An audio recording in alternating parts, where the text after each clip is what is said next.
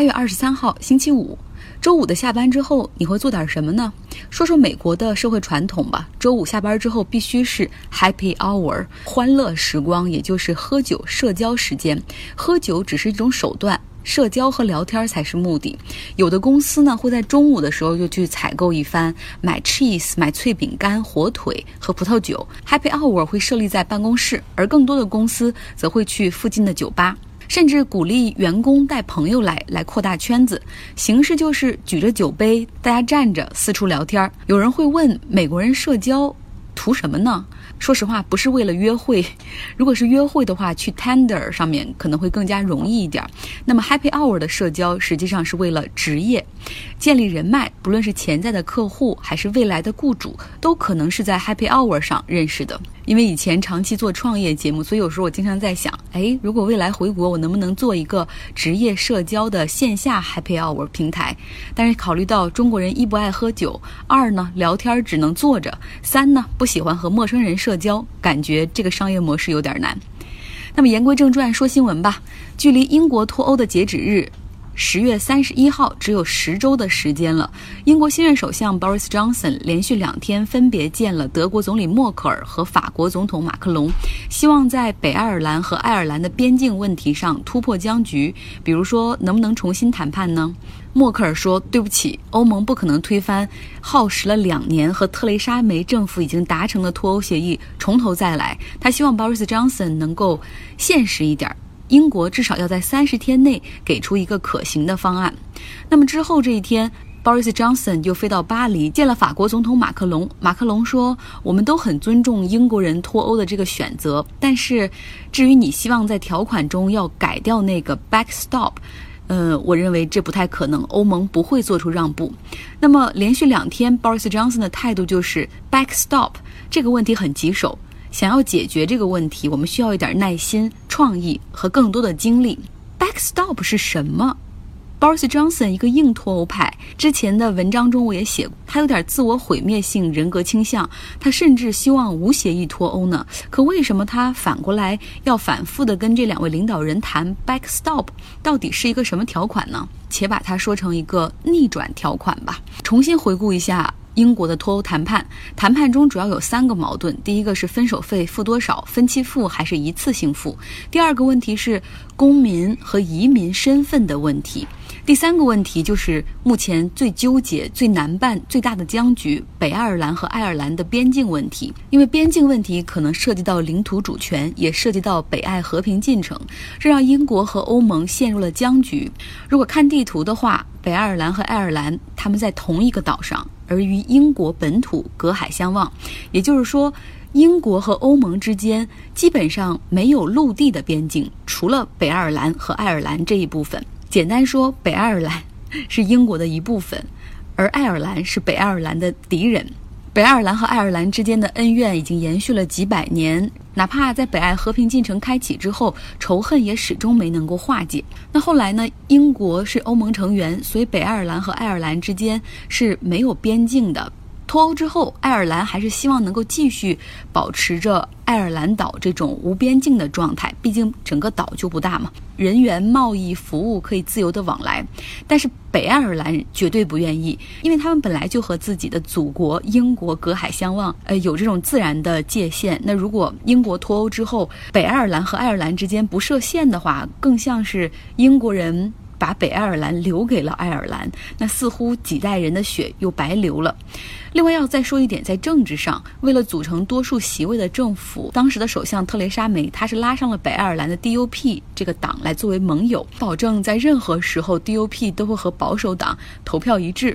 所以说，当特蕾莎梅的团队谈判时，在北爱尔兰边境上做出了让步，基本上是同意。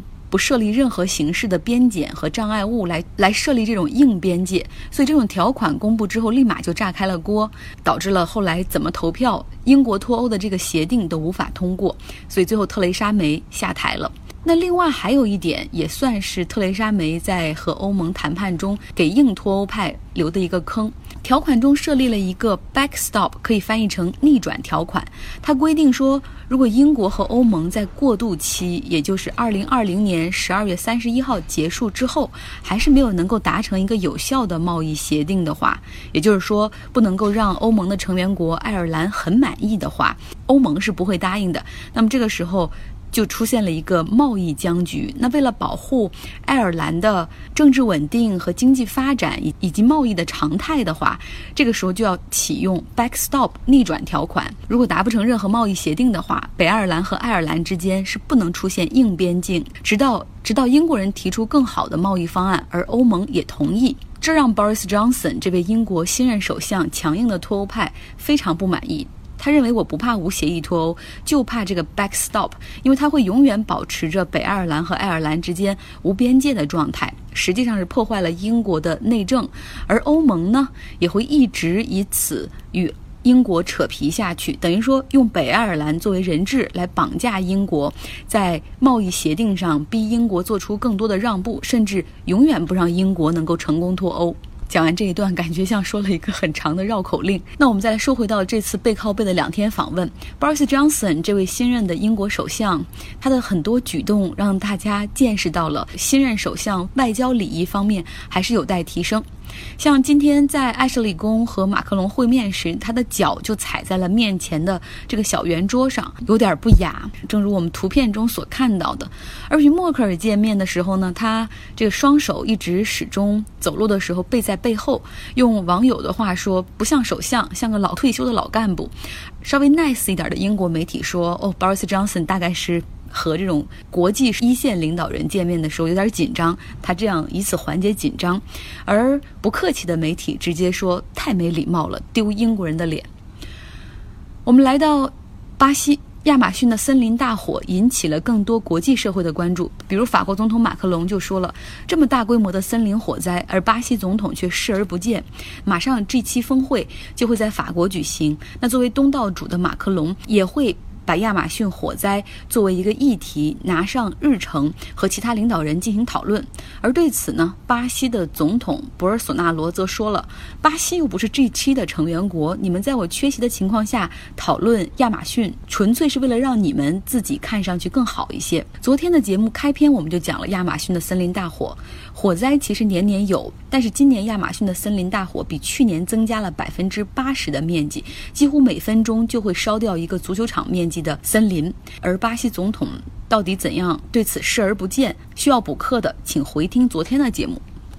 回到亚洲，说说我们的邻居日本和韩国吧。美国在东亚的两个重要盟友，或者说两个重要的小弟，他们的关系是越来越不愉快了。美国国务卿蓬佩奥说：“我非常的失望。”失望什么呢？韩国在今天宣布不续签韩日军事情报保护协定。这个协定是美国人一手促成的，意在让日本和韩国对朝鲜核武器实验上面的监测实现情报共享。那韩国提出不续签协定之后，日本马上向驻日的韩国大使提出抗议。那日本和韩国的关系怎么会闹到如此局面呢？首先，两个国家从历史上就有根深蒂固的矛盾，主要是因为二战，两国其实一直都不是朋友，只不过因为都是美国的盟友，同时也都对朝鲜保持着警惕，所以进行有限的合作。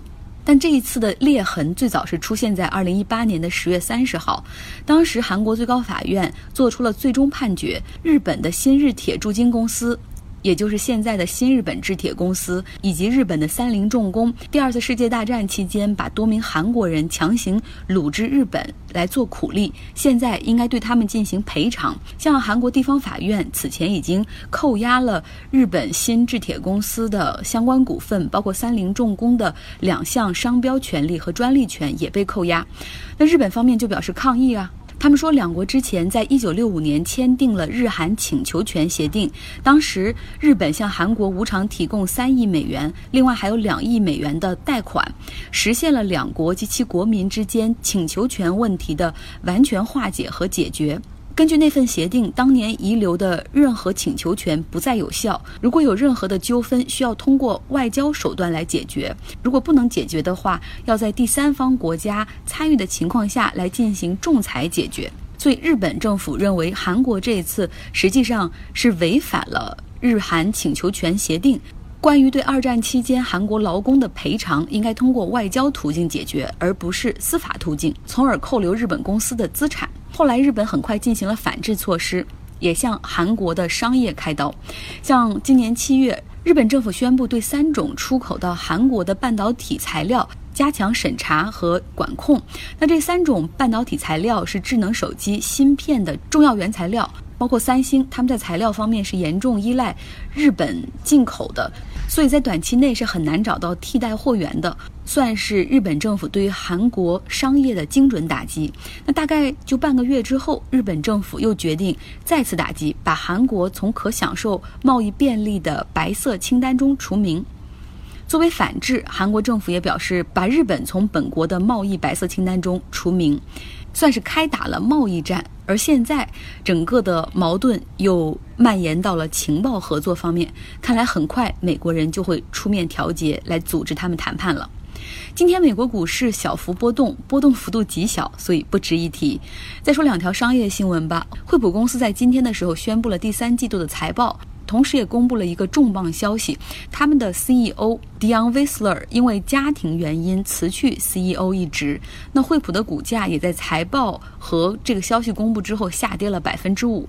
在过去四年里面，呃，威斯勒一直担任惠普的 CEO，因为正好赶上了美国一波牛市，所以他们的股票价格也还算理想，从十二美元涨到了十九美元，所以他在市值管理这方面做的还算让股东们满意。另外，再来看美国玩具巨头孩之宝宣布将以四十亿美元收购小猪佩奇的母公司英国公司 Entertainment One，整个交易的价格是四十亿美元，并且是全现金交易。主要是因为小猪佩奇是一个强大的 IP，有了这样的 IP 之后，孩之宝可以卖更多的衍生品。小猪佩奇是在两千年问世，有趣的是，这个源于英国的动画人物和动画故事，在中国的受欢迎程度超过了英国。我都有一个好朋友，第一个孩子非常喜欢看小猪佩奇，所以当他这个小女孩有了弟弟的时候，他给弟弟起了一个名字叫做乔治。懂小猪佩奇的人都知道这个典故。今天节目的最后，想讲一个有趣的比喻。前两天和我的德国同学聊天，然后我们就讲到美国人如何看待隐私。在我们聊天的很多过程中，我们认为应该是隐私的事情，但美国人开诚布公，恨不得见你第一面的时候就讲出来。比如说，我们有个同学结婚了，我们见到他太太的时候，都啊都说恭喜，congratulations 啊，看到你们结婚照片，你们好幸福。然后他太太说的第一句话居然是，啊不用恭喜我，他以前结过婚，所以 it's OK。然后我们都觉得这个东西应该很隐私吧，然后结果他们并不当成隐私来保护。搞得我们这些人都不知道说什么，然后就只想默默地走开，觉得很尴尬。然后呢，另外还有一个例子，另外一个美国同学，他的孩子是收养的，但是大家也知道，嗯，在中国，如果是收养小孩的话，那一定是 top secrecy，是这个家庭里最大的机密，他们不希望让别人知道，然后也也不希望被孩子发现。但是美国刚好相反。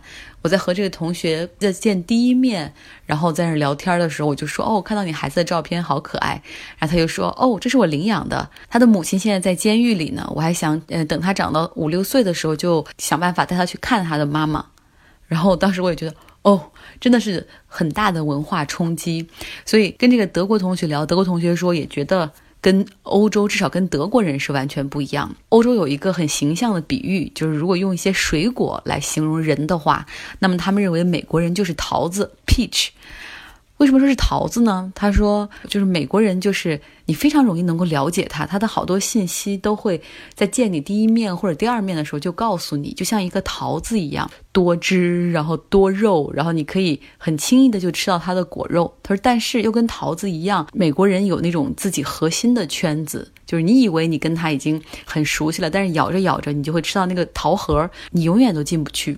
他说：“但是相反，他说我们德国人就是用用一种水果来比喻的话，德国人就是 coconut，就是椰子，是外表很很硬，你跟我们聊天很难获得一些私人的信息。但是，一旦你想方设法，然后能够敲开一个缝，你能够进到椰子里面去，果肉和椰汁，然后你可以知道我们所有的一切。